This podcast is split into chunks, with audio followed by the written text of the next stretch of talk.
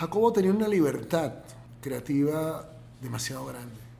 Y Jacobo con Alberto Medina organiza el circuito universitario, que entonces tenían acceso a, las salas de cine de, de la universidad. Artista que no tiene obsesión para expresar lo que está buscando, es un artista que se queda en la medianía. Quizá mi, mi relación con él fue profundamente solidaria y cómplice en, todo, en todos los aspectos de la vida. No había problema que él tuviese que no me consultara y yo igual.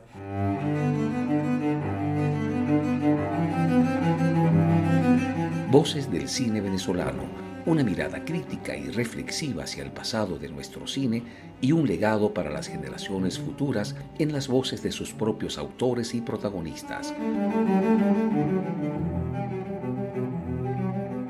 Voces del Cine Venezolano está patrocinada por el Centro Nacional Autónomo de Cinematografía, CENAC, y Producciones Omar Mesones para Zona Cine Caracas. Para el episodio de hoy contamos con la presencia especial de Carlos Aspurua, Livio Quirós, Iván Zambrano y Sergio Curiel, quienes nos ayudarán a acercarnos a la vida y obra de Jacobo Penso. Y como siempre, quien les habla, su anfitrión Omar Mesones.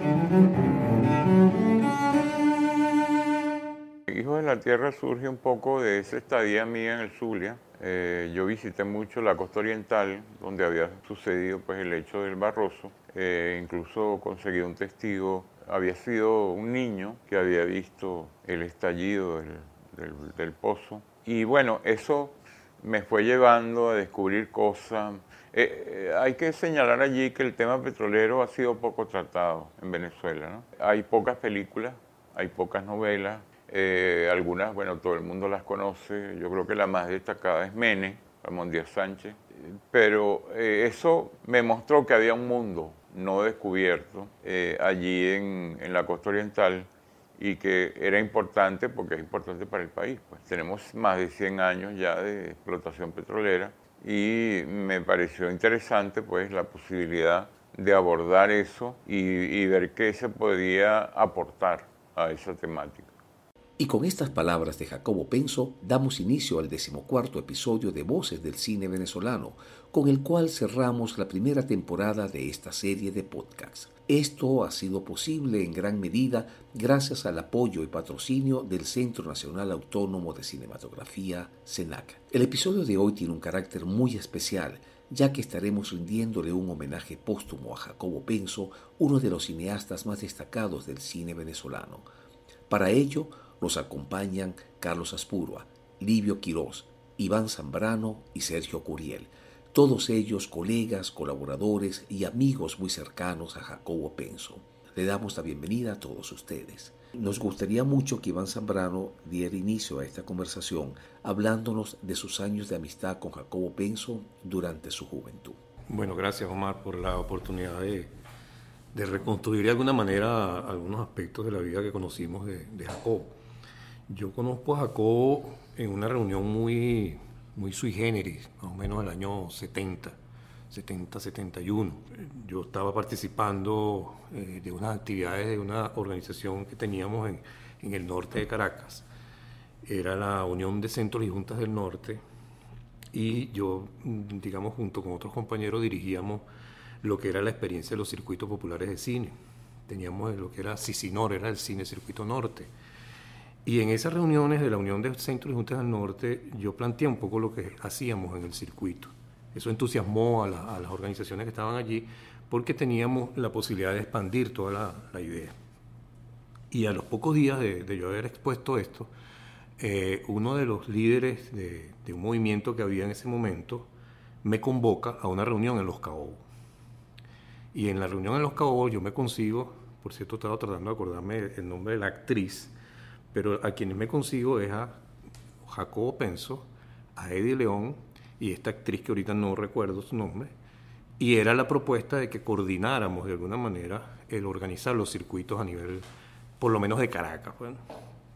Ahí conozco yo a Jacobo y, bueno, de paso a Eddie. Pues, En esa situación, Jacobo, eh, digamos que empiezo a conocerlo, Jacobo estaba eh, participando con el Teatro para Obreros, era más, se movía más en el mundo del teatro popular, eh, que era una organización que dirigía Yolando Conde, y estaba también el grupo Caricuao, en ambas estaba eh, vinculado Jacobo, y entonces, bueno, comenzamos a reunirnos y a partir de ahí un poco se generó una amistad entre nosotros tres, entre Eddie, León, Jacobo y yo, que nos reuníamos normalmente en la casa de, de Eddie. Y desde allí pues empezamos a pensar más allá de lo que significaba el, organizar lo que en ese momento eran los circuitos de, del este, del oeste, porque queríamos como, digamos, dimensionarnos en Caracas. Y Jacobo con Alberto Medina organiza el circuito universitario que entonces tenían acceso a, las salas de cine de, la universidad y también ellos estuvieron proyectando en la sala Tiuna, que después sería la sala donde estaría funcionando la distribuidora del tercer mundo, con la sala que teníamos allí. Y, era precisamente por los vínculos con el teatro que, que Jacobo este, estaba proyectando junto con Alberto en esa sala. Era una sala básicamente de teatro, pero que se logró organizar como sitio para proyectar. En las reuniones que hacíamos en la casa de, de Eddie, eh, seguimos eh, organizando otro, otro aspecto que era, bueno, queríamos producir, realmente queríamos ponernos a producir y creamos lo que sería el grupo Enfoco.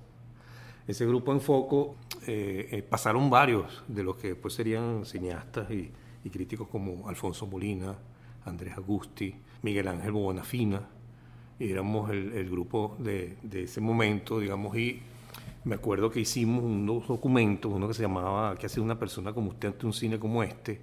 y otro que era una ley de cine para quienes, con los cuales participamos en las jornadas de cines de Cumaná. Y íbamos ya en posición, digamos, de, meternos en el mundo de la producción y empezábamos a, discutir ya o a participar de alguna manera en lo que sería después la organización de los gremios, pues, ¿no? que vendría después de la jornada de Cumaná, se decidió crear los tres gremios básicos, es decir, la Asociación de Críticos, la Asociación de Autores y la Federación de, Centros de Cultura Cinematográfica. En esa decisión, digamos, este, se regresa, digamos, después en ese año, eh, todo el mundo como a tratar de crear esas organizaciones. Nosotros seguimos con el grupo en foco, fijando posiciones hacia lo que significaba esa, esa actividad de, crear los gremios, ¿no? y, asumíamos un poco el ir a las reuniones y, y aprender, porque aprendíamos mucho con con los veteranos cineastas de ese momento. Pero una cosa que pudimos desarrollar fue, digamos, la parte cinematográfica de, empezar a producir. Jacobo, eh, eh, por esos vínculos que mencioné antes de Teatro para Obreros, estuvo involucrado con una huelga que había en, en La Yaguara. Nosotros queríamos hacer unos noticieros, hicimos en ese tiempo varios cortos en Super 8, y hacíamos cosas en 16 y tal con la intención de convertirlos en unos noticieros populares.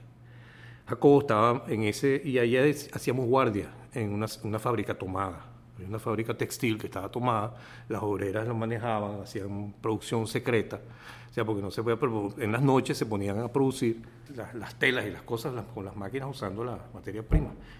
Entonces nosotros hacíamos guardia y, dormíamos, nos quedábamos metidos ahí con la cámara esperando que pasara algo porque pensábamos que en cualquier momento iban a allanar el sitio. Pero Jacobo en ese proceso eh, descubre de alguna manera una historia con una de las obreras y aun cuando hicimos en principio, lo hizo Jacobo, pues este, la primera película que él hizo que se llamó La Huelga, que era parte de ese noticiero, este, surge de ahí la historia que luego se llama Historia que es la película siguiente, pero de ficción, que él se basa un poco en esto que, consigue de las historias de, una de las obreras y hace la película Historia. El grupo en foco, nosotros este, al mismo tiempo estábamos haciendo una película que hicimos un cortometraje, Eddie y yo, que fue Cruz Amado Fagunde, y esa película tuvo la posibilidad de ser proyectado y fue una experiencia inicial, digamos, que logramos el apoyo del Consejo Municipal de Sucre y se pasó en todas las salas de cine. Y entonces hicimos copias de la película para poder pasarlas en todas las salas, estaba hecha en 35 milímetros, pero de ahí nos quedó un dinero. Y con ese dinero le dimos una parte a Jacobo para que terminara la película de historia.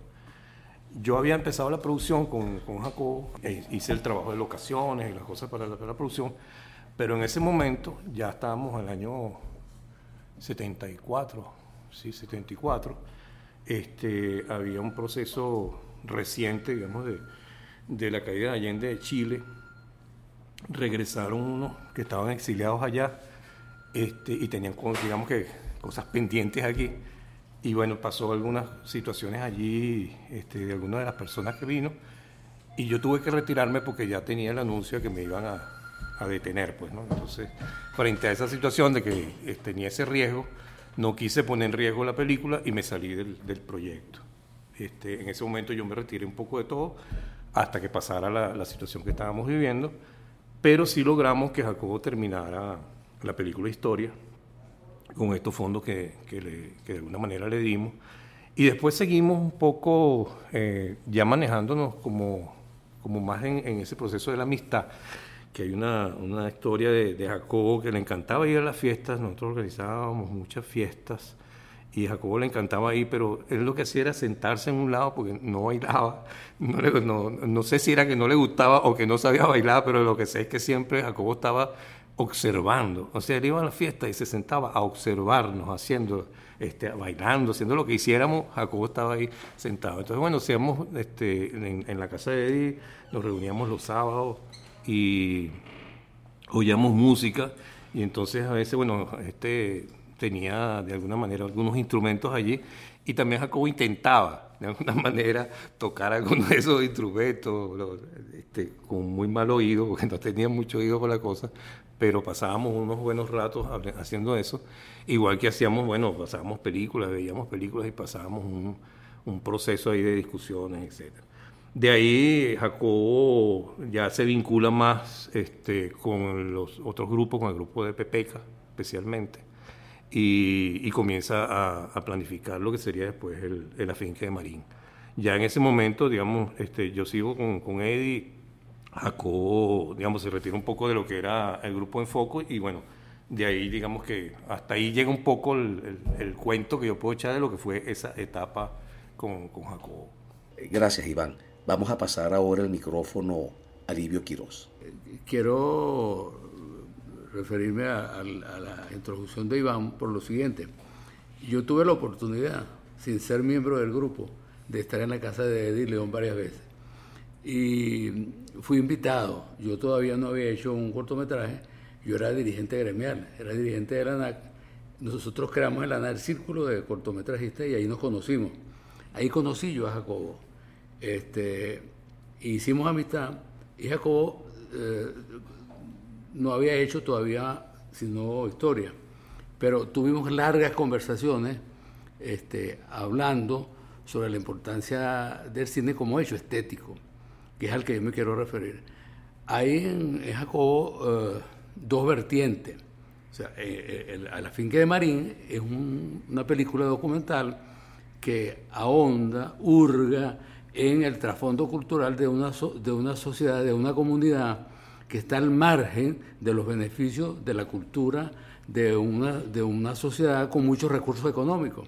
Y él detecta allí, en ese grupo madera incipiente, que era un grupo de músicos y de bailadores. Yo recuerdo a las muchachas, casi todos los que aparecieron cuando se hunde la Echalana, donde viajaba.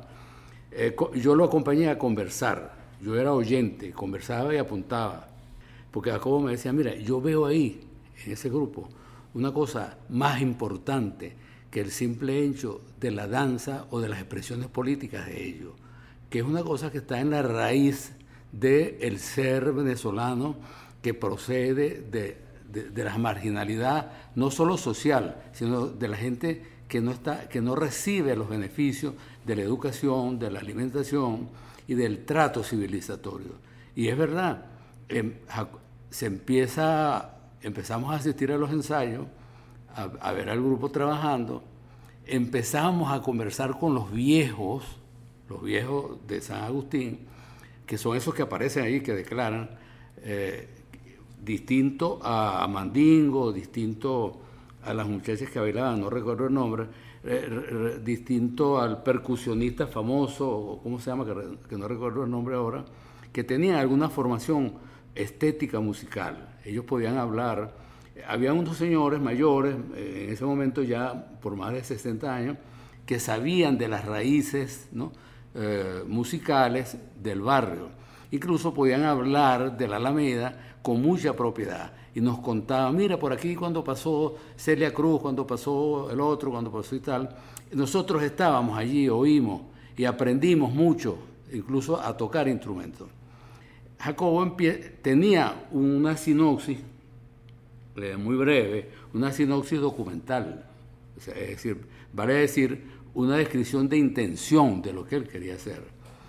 Y ese es un aspecto importante porque ahí se revela la sensibilidad del artista, la obsesión estética, la obsesión, la angustia por expresar una cosa que trascienda más allá del retrato sociológico, que mucha gente confunde la denuncia de unos que se paran frente a cámara y pegan unos gritos contra el gobierno o contra el vecino o contra el adversario. Yo sentí en Jacobo desde, desde esa etapa, porque era pintor, y pude verlo pintando en su casa, allá en, eh, perdone que no recuerdo el nombre, el comienzo de la avenida Roosevelt, él, vivía allí, yo fui muchas veces, y yo sentía, yo, en el Rosario, yo sentía que había un artista, un artista, no develado totalmente, no revelado.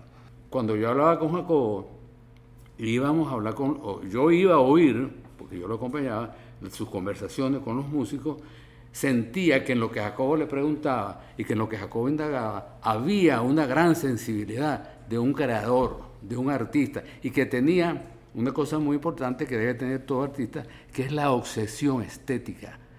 Artista que no tiene obsesión para expresar lo que está buscando, es un artista que se queda en la medianía.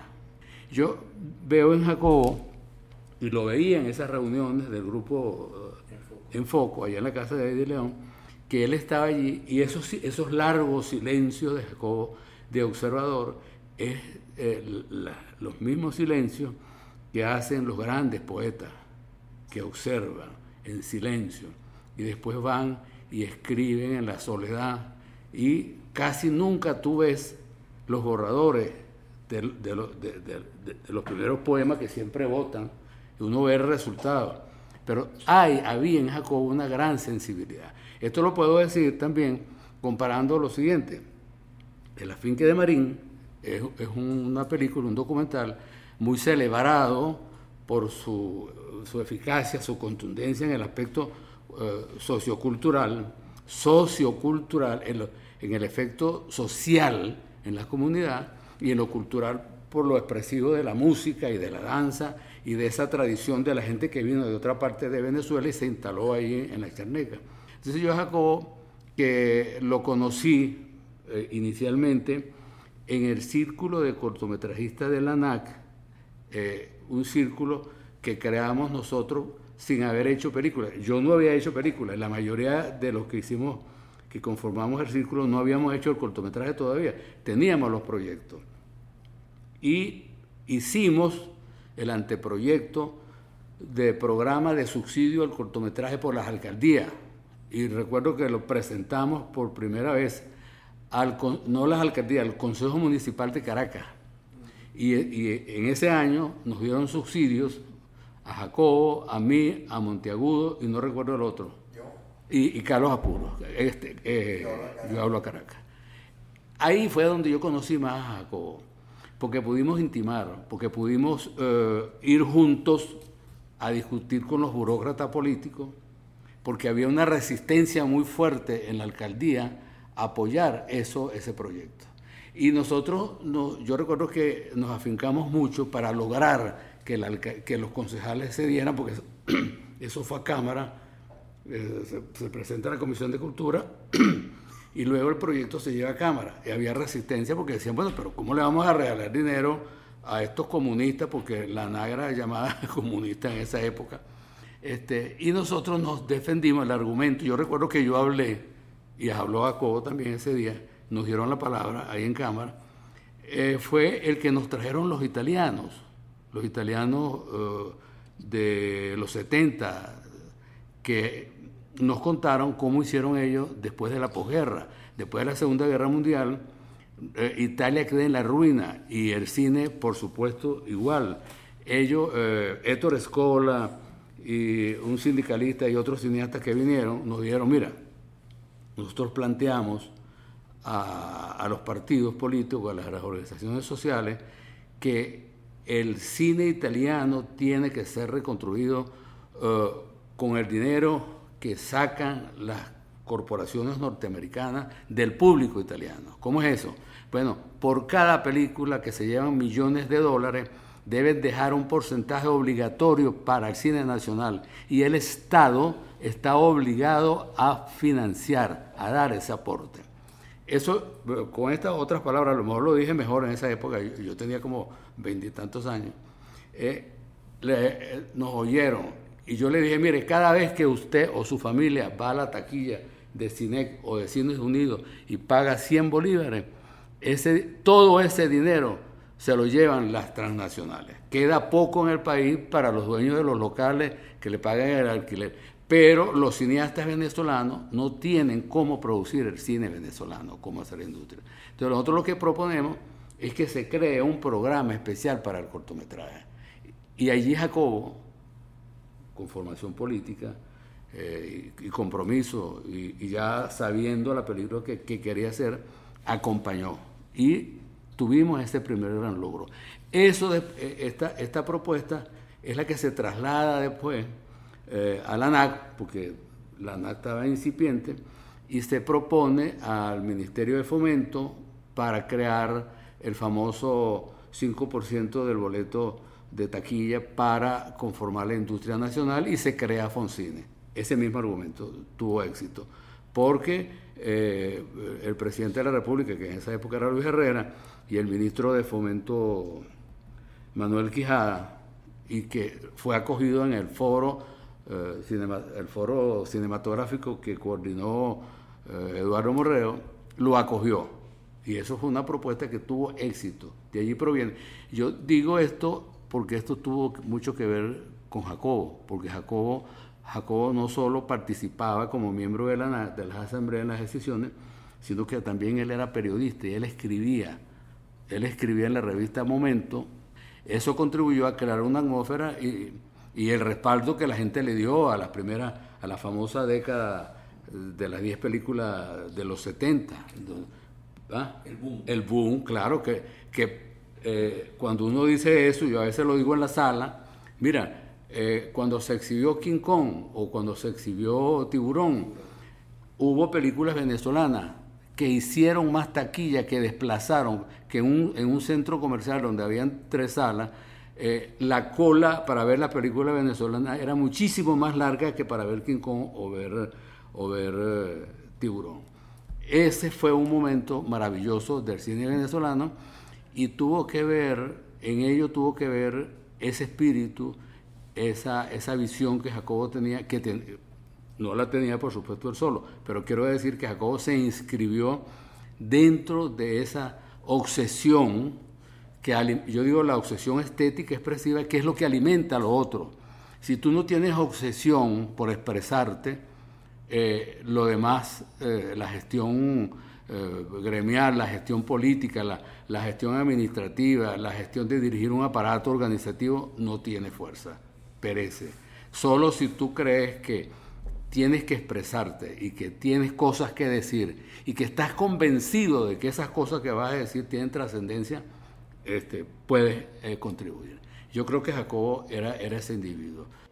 Eh, vamos a darle la palabra a Carlos Aspurua. Celebro la, intervención de Livio porque, bueno, le, da un contexto, digamos, de todo lo que, que, fue la militancia de él en términos de, amar el cine y de, y de estar preocupado y tener una militancia constante. Quizá mi, mi relación con él fue profundamente solidaria y cómplice en, todo, en todos los aspectos de la vida. No había problema que él tuviese que no me consultara, y igual. De hecho, él conoce a su esposa en mi casa, en una cena. Ya yo estaba casado, era formal, era un hombre de hogar. Invito a una cena a Jacobo y él conoce a su esposa Adela, con la cual tuvo sus dos hijos. Más allá de todas las anécdotas que uno pueda decir desde el punto de vista de su militancia y la relación con el cine, en lo afectivo, en lo cariñoso, en, en la fraternidad de la amistad más profunda, lo disfruté. En medio de sus soledades, muchas contradicciones fuertes, tipo muy, muy, muy, muy, muy jodido, muy áspero con, consigo mismo y con los demás. Y, y cerrado, no se abría fácilmente. Quizás una de las cosas que me llevo en el alma y me hace falta es irme con una botella de ron a, a tomármela con él y pasar seis horas hablando, exquisito, de amigo a amigo. Entonces son cosas muy, muy particulares, muy sentidas. En cine escrito, Jacobo Penso logra compilar gran parte de las anotaciones que había realizado sobre las películas que se proyectaban en Cine Celar. ¿Qué nos podrías tú comentar sobre este aspecto de la vida de Jacobo? Jacobo como, como escritor y como comentarista cinematográfico, un comentarista cinematográfico de gran cultura. Eh, en ese trabajo de, de, ese libro, que esto no reúne ni el 40% de lo que se escribió y que está pendiente por publicarse, eh, según yo creo, hay textos, textos maravillosos que, no se, que, que se publicaron todos porque era todos los sábados.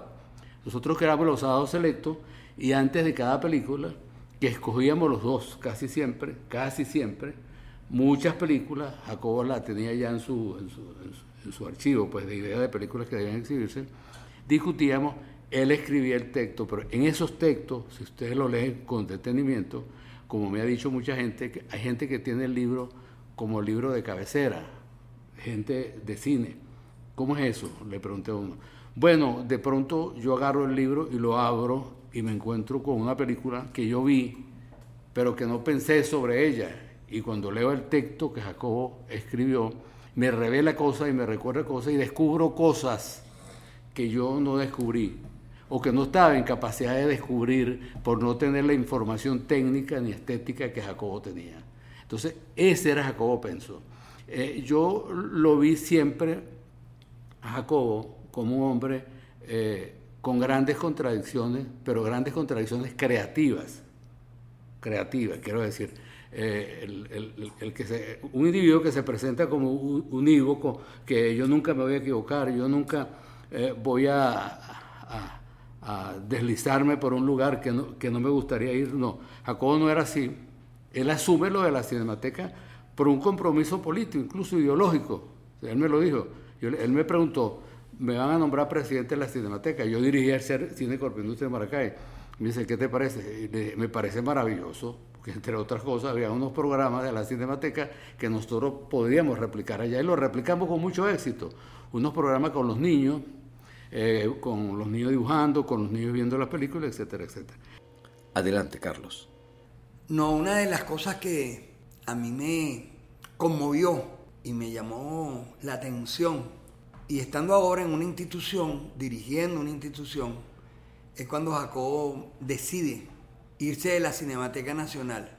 Y se va de la Cinemateca Nacional simplemente porque no soportaba la burocracia. Él decidió hacer cine y, lo digo porque de alguna manera u otra el hecho burocrático tiene un encantamiento, el encantamiento del supuesto poder que es dirigir una institución. Y él simplemente decide por hacer cine y por, por, su libertad creativa y por su actitud a, a entender el cine como opción de vida, renuncia a la cinemateca. Y renuncia a la cinemateca con una tremenda y extraordinaria gerencia. A mí me, me llamó la atención, porque muy poco después de que abrigan la comodidad de estar en una institución que por, por, tediosa, tremendamente complicada y veces en términos de, de bregar con la administración pública y todo lo que implica esa dinámica, que obviamente tiene rasgo de, cierta comodidad en lo económico y, el placer de cierto poder, Jacobo simplemente decide irse de la cinemateca a hacer cine. Y eso me llamó la atención y, y de admiración, obviamente porque prefirió asumir su vocación y continuar haciendo cine, que es lo que realmente sentía y quería toda la vida. Carlos, en el año 1979, Jacobo Penso dirige la finque de Marín. Eh, ¿Nos puedes comentar sobre tu participación en esa película. En la finca de Marín, este, fui el productor de la finca de Marín, hice la cámara en la finca de Marín, le puse todo el apoyo ya, ya transcurrido tiempo, ya éramos muy, muy, muy buenos amigos y, y, y todos solidarios, pues. Veníamos de esa camada de cineastas donde, bueno, la solidaridad y el, el apoyo entre nosotros era fundamental y bueno, y adelante con ese proyecto. Con ese proyecto que no es cualquier proyecto. Creo que la finca de Marín, la visión de Jacob de abrirnos ese espacio que inicialmente nos los abre desde el punto de vista visual de, sus realidades, dígase Román con, con Caín adolescente, dígase Jesús Enrique Guedes con La ciudad que nos ve, me acuerdo que la motivación de Jacobo por, por mostrar la fuerza, la vitalidad del grupo Madera inicial, casi todos fallecidos en, el, en la situación de, de, lo que fue la tragedia de allá de, Amazonas, era realmente apasionante lo que él sentía, el, el respeto que le tenía ese proceso de organización popular. Y viéndolo en el tiempo, la, importancia que tuvo esa película y el fortalecimiento del desarrollo de las organizaciones populares, podríamos decir lo atinado de esa visión. Cuando vemos en este momento lo que significa San Agustín, la finca de Marín, el desarrollo organizativo dentro del proceso político nuestro, de las, nuestras comunidades indígenas, el rescate del cine Alameda, y lo que está aconteciendo desde el punto de vista de, crecimiento de ciudadanía y de organización en, esa zona de Caracas es realmente excepcional. Jacobo, en el momento de realizar el afinque, teníamos que ver el tema de, la inmensa violencia que existía en esa, en esa comunidad. San Agustín del Sur, el Marín, fuerte, era tremendamente decadente las condiciones de vida que vivía nuestro, ese sector popular muy a diferencia de ahora, que los invito a que vean. Y con todo y eso supo ver, develar aquella fuerza de la cultura que nos la, no la demuestra en, en la finca de Marín, en el documental de la finca de Marín, donde de una manera extraordinaria devela las potencialidades de una comunidad popular que en este momento está haciendo realmente referencia de organización y de fuerza bueno, cultural, valga la redundancia. Jacobo en la finca de Marín es un cineasta venerado, le hicieron un extraordinario reconocimiento, lo tienen como una persona absolutamente determinante en el reconocimiento de la cultura popular y la organización del barrio. Con esto yo rescato de, toda esa experiencia inicial de Jacobo siempre su, su visión militante de hacer un cine comprometido profundamente con, la realidad del país, con una visión ideológica obviamente progresista de izquierda y más allá de que pueda haber alguna otra opinión, creo que la mantuvo.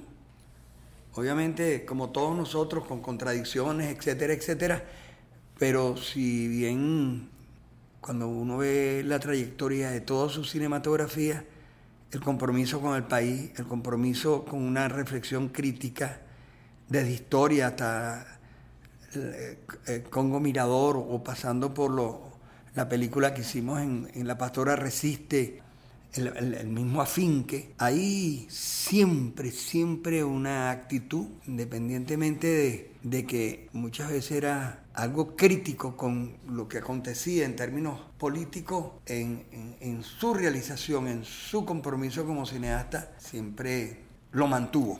Es mi punto de vista. Eh, Livio, ¿crees que existió alguna relación entre la vida real de Jacobo Penso con algunos de sus personajes de ficción? En su película Borrador esa relación es evidente, eh, pero ¿crees que eso se produjo en alguna otra de sus películas? ¿Qué es La Casa de Agua? Que Jacobo no, no escribió el guion solo, él quería escribir el guion y yo incluso lo acompañé en la primera sinopsis. Él escribía y yo lo acompañaba, él me preguntaba y yo le hacía observaciones. Jacobo uh, sabe de el poeta Cruz Almerón Acosta, que es un hombre muriendo en una bañera que le hicieron especialmente para que sobreviviera los últimos días o meses de su vida, era un hombre que tenía una obsesión con el color, con el mar, pero también con la vida. Él quería seguir viviendo. Él no se había resignado a morir. En Jacobo había ese elemento. Y apunto esto porque eso tiene que ver con su desaparición física.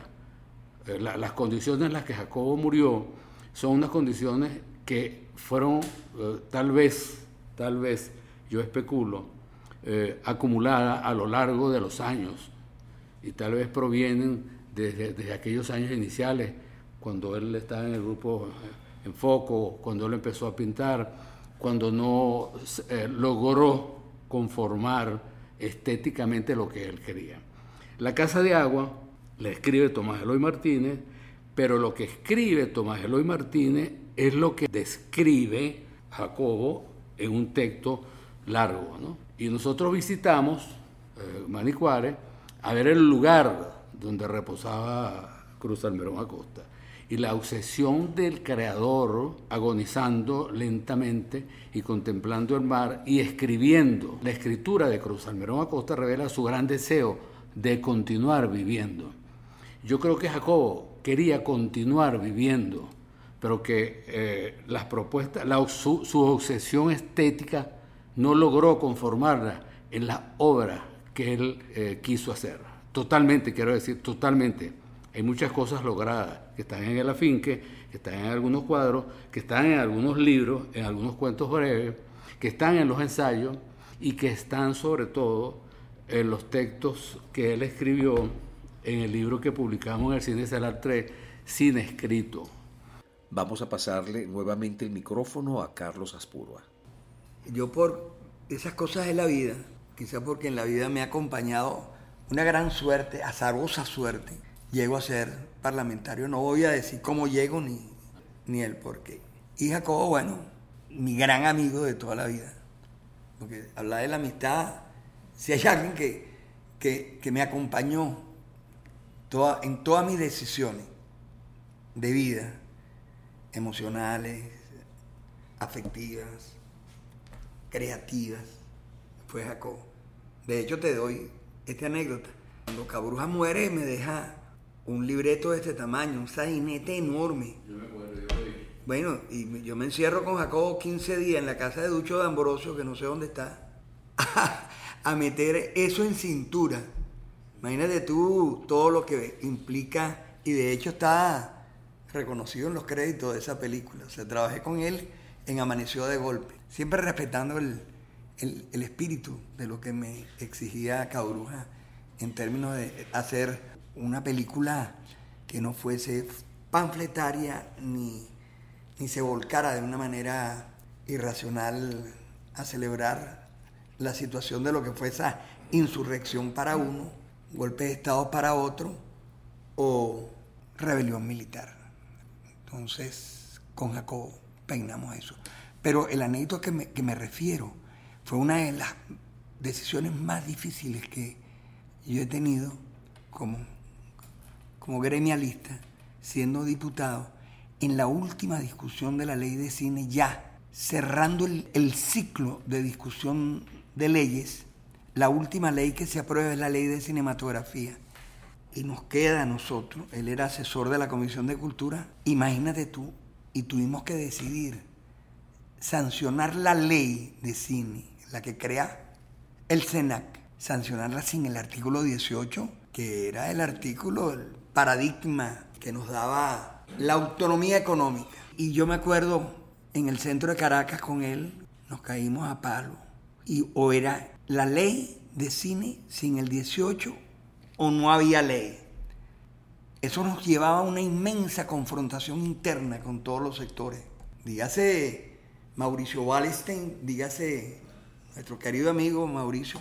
Era, era, era un código de honor que nosotros teníamos que pechar a través de las alicuotas del, artículo 28, 18, eh, por lo que significaba en términos de, tener autonomía económica para el financiamiento del cine. Y me acuerdo que Luis Enrique Oberto, que estaba de presidente allá, nos dice, la ley va sin el 18, las presiones de Jack Valenti, de las corporaciones eran, saquen tu ley, pero no toquen no nos lesionen en términos de, digamos, de pechar la, la cinematografía en términos económicos.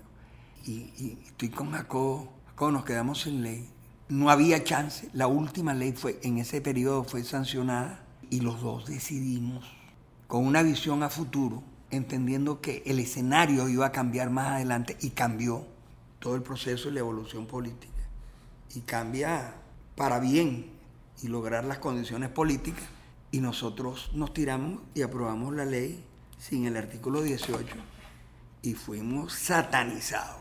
Traicionamos la ley. Duro fue aquello. Pero se creó, aquí donde tú estás sentado, el SENAC. Y dijimos, bueno, encontraremos más adelante las posibilidades de, ir al encuentro del artículo 18, que es las alicuotas, digamos, todo lo que es Fonprocine y la consistencia económica, el, el músculo económico del SENAC.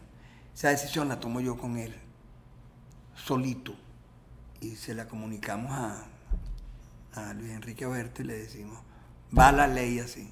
Y me acuerdo que aquello fue traidores, jodimos la ley, etcétera, etcétera, y aquel palo de agua por un tiempo. Entonces nos acompañamos en ese dolor, nos lamimos la herida, entre otras, entre grandes heridas.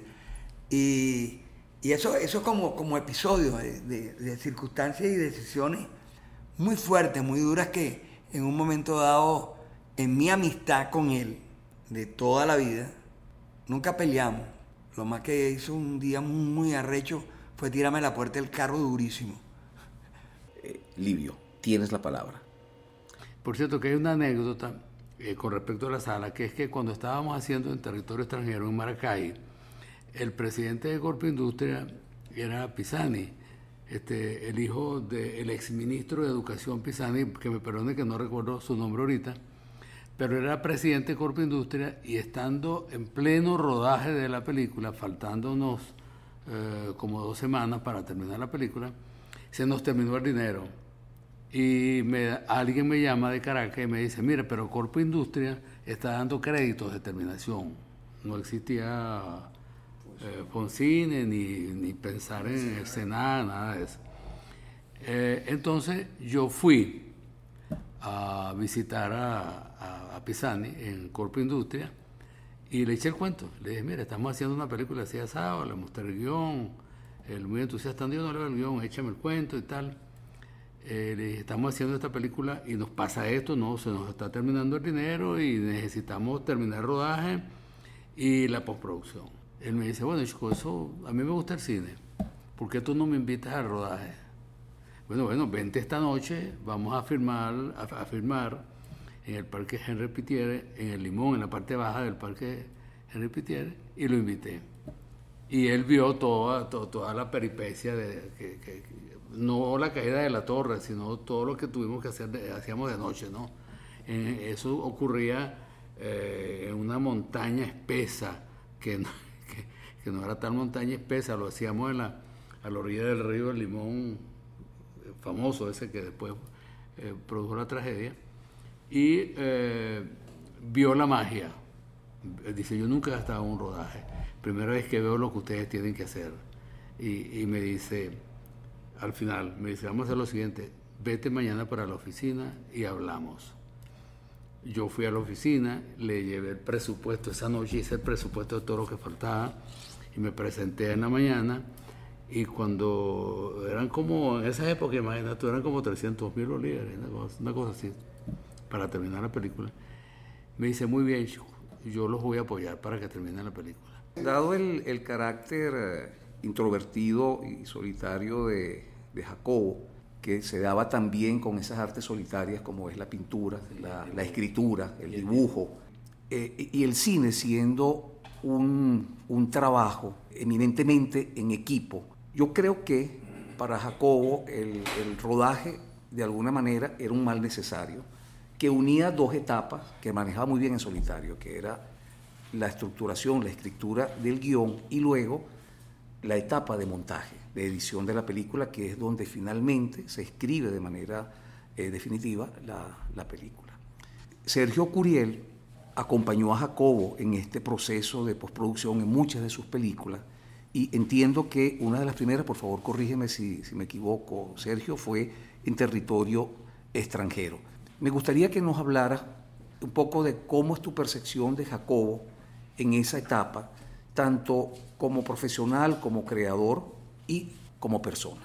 De todo yo quiero expresar el inmenso placer de estar aquí con los siete samuráis, con Carlos Apurua, con Livio, con Iván Zambrano.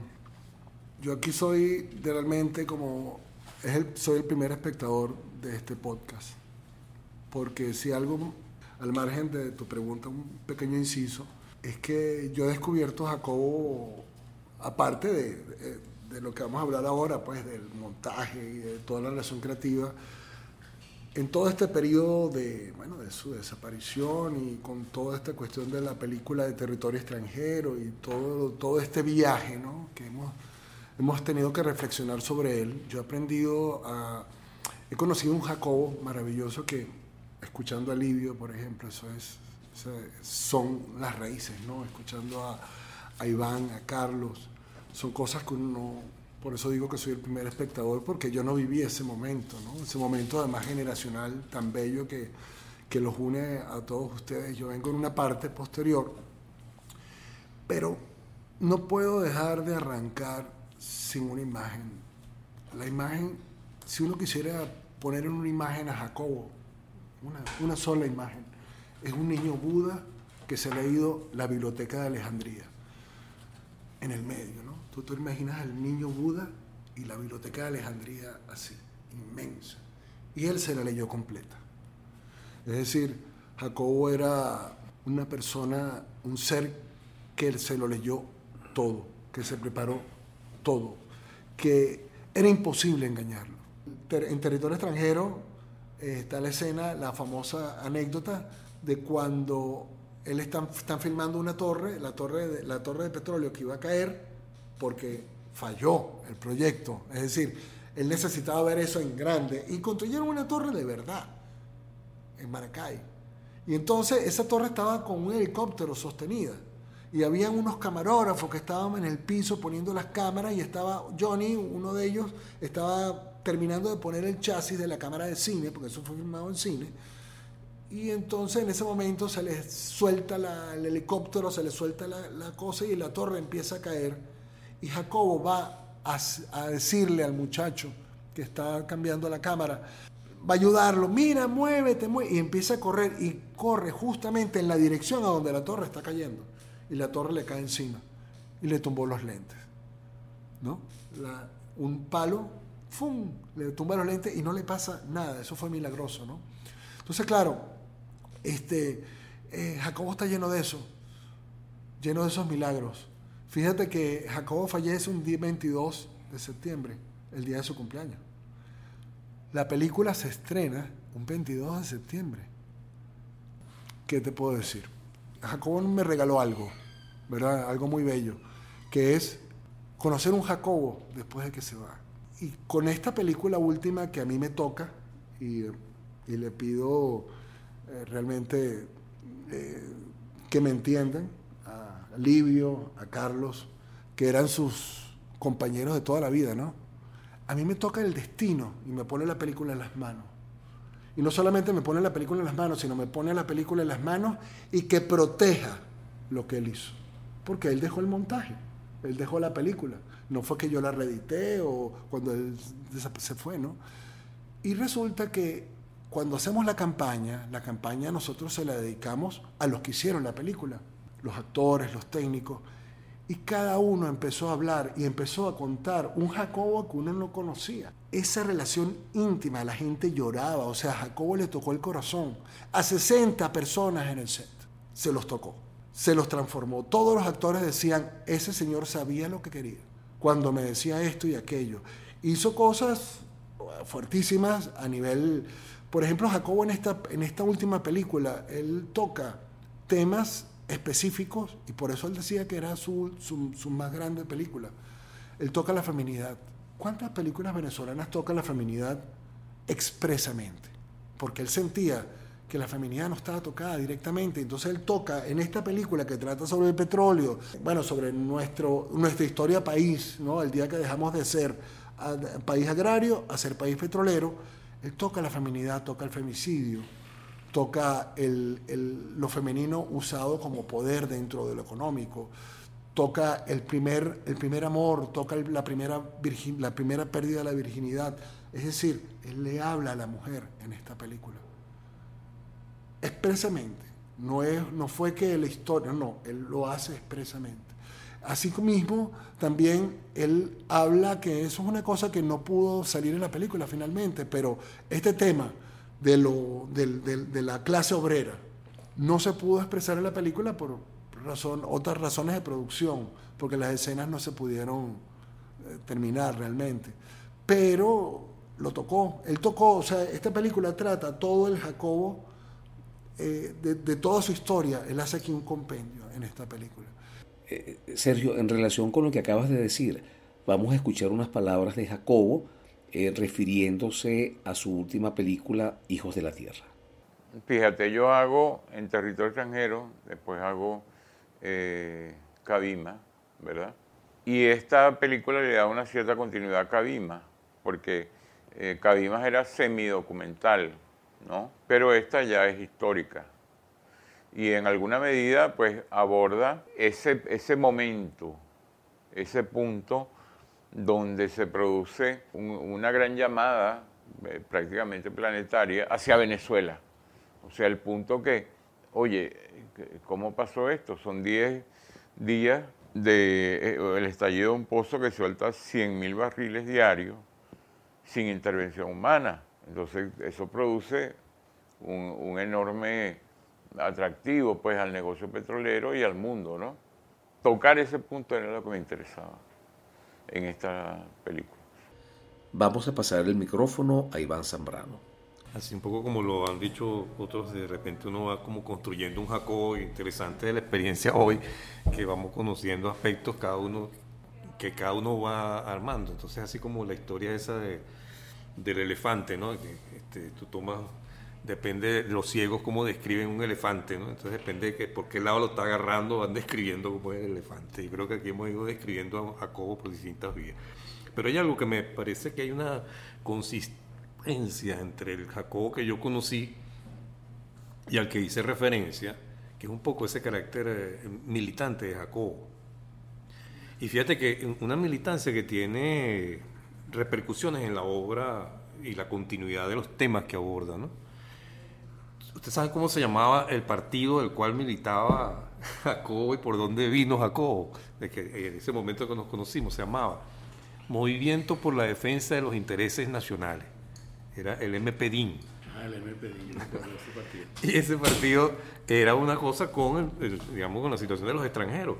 Y fíjate lo que estaba contando, lo que estaba contando Sergio, pues, ¿no? De toda la, la, relación en los temas sobre el tema extranjero, el tema de la presencia de, los, extranjeros en Venezuela y la influencia que tuvieron en, ese proceso cultural del, petróleo. ¿no? Entonces, además de eso, hay otra parte también que, que yo siento de Jacobo, que este, en su militancia era estimulante de la organización. Livio recordaba un poco lo de lo del círculo de cortometrajistas. Y en buena medida, esa idea, y teníamos, ahora que Livio lo recuerda, realmente se me había pasado que, la, actividad de Livio con nosotros en, en, el grupo, en Enfoco. Y es que Enfoco se convirtió un poco como un sitio donde definíamos estrategias políticas. Y entonces allí nosotros definimos lo de la creación del círculo, del círculo de cortometrajistas. O sea, y era una forma de nosotros entrar en esa NAC que era tan fuerte la presencia de estos directores, que estaba Mauricio, toda esa gente que era como un poder realmente allá adentro, que hacíamos nosotros que éramos unos, unos chamos, éramos unos jóvenes ahí, cómo entrábamos nosotros en ese mundo a, dar una cierta, eh, un cierto peso de, de, nuestras opiniones. Pues, Que nos reconocieran. Que nos reconocieran y todo, y bueno, y eso lo diseñamos ahí con, con, con Jacobo. Y otra cosa que yo considero en ese carácter de, militancia y de organización y estímulo de organizaciones para fuerza realmente, es que yo me acuerdo que cuando, cuando se crea la decisión de crear la, la FEDEC, de crear la Federación de Centro de Cultura Cinematográfica, ya los circuitos habían desaparecido. Otra cosa importante, una de las cosas que pone Jacobo en su currículum normalmente es que él se forma en los circuitos populares. De ahí surgieron varios cineastas, pero Jacobo era como el único que siempre ponía en su currículum que él se había formado en los circuitos populares de cine. Pero ya los circuitos estaban disueltos un poco en el momento en que se hace eh, esta decisión de crear los gremios. Porque como dije antes, la, decisión de crear la NAC, la FEDEC y los críticos surge de las jornadas de Cumaná y se dio un año para que se crearan los, los, gremios. Y efectivamente, si ven la fecha, todos esos gremios se crearon más o menos en, la misma, en el mismo periodo. Y Jacobo, yo le digo, oye, eh, ya cuando estamos en el proceso, que Ambreta me llama para que organicemos la FEBEC, yo empiezo a hablar con la gente que era militante, por eso un poco el, el cego que desarrolló después la FEBEC. Este, hablo con Telman, que en ese momento era la causa R, hablo con, con Jacobo, que era el MPDIN, entonces, bueno, mándenme gente para organizar esto, ¿no? Entonces, este, viene la gente del Grupo Caricuado por parte de, de Jacobo, donde surgen Nelson Jiménez, Omar Oropesa, Dani Sosa, venían de esos que había propuesto Jacobo para que organizáramos la, la FEBEC, pues, y era un grupo este, bien interesante el que se fue conformando, y, y ahí es donde yo digo que era como consistente. ¿Plaza de dónde venía? Juan Plaza era de los circuitos, él venía del circuito del oeste, era era el grupo que después giró alrededor de la historia del tercer mundo. Y fue clave. Este, claro que fue, estaba, eh, de ahí venía Juan Plaza, eh, venía... Eh, Ángel Cacique. no, Ángel Cacique vino por, por la causa, por, por, por, Telman, ¿no? Este, pero de la, después la, la se convirtió en un núcleo importante porque de alguna manera la distribuidora quedó con el material de la ULA. O sea, cuando la ULA se va a Mérida, deja de alguna manera organizado el funcionamiento de las películas, que no eran solamente la producción de, de, la, de la, ULA, sino buena parte de lo que había quedado del encuentro de cineastas latinoamericanos, con lo cual se conforma todo el catálogo de, la historia del tercer mundo. Y entonces eh, era como un centro importante porque además tenía las salas, que antes dije, Alberto y Jacobo habían estado manejando esas salas y después la toma la historia del tercer mundo, que era la sala del triángulo, donde se pasaron películas con mucho éxito en ese momento, películas que daban a conocer cosas que no, no se podían ver en, otro sitio que no fuese allí. Y realmente Jacobo, este, repito un poco, tenía esa, ese carácter, digamos, de, de, también de crear organización, pues, de incidir en la organización. Por eso uno ve la constancia en eso de, oye, de fortalecer la NAC, de crear el círculo de cortometrajistas, de fortalecer en este caso la, la creación de la FEDEC, o sea, había ese carácter. Y lo otro es lo que decía el caso de los extranjeros, que viene un poco esa militancia, de alguna manera con, con esa, ese origen eh, político que pudo tener Jacobo en materia con, con su militancia en el MPD. Bueno, agradecido con todos ustedes por su tiempo. Creo que hemos, mm, de alguna manera, logrado visualizar a un, a un Jacobo, Jacobo Penso, que, cada quien lleva dentro de cada uno de, nosotros y de ustedes. Yo quisiera, eh, si me lo permiten, cerrar este episodio con unas palabras de Jacobo Penso que aparecen en la introducción de su libro El cine escrito. Y dice así, las obras están allí, las preguntas a las que aluden son las de siempre. ¿Cuál es nuestro destino? ¿Por qué y para qué estamos acá? ¿Qué nos trae el inquietante futuro. Son los eternos interrogantes humanos. Las respuestas a esas preguntas corresponden a cada uno desde la compartida soledad de su butaca en la sala en penumbra. Cada espectador sabrá responder con su particular sensibilidad. Jacobo Penso, abril de 2015. Muchas gracias.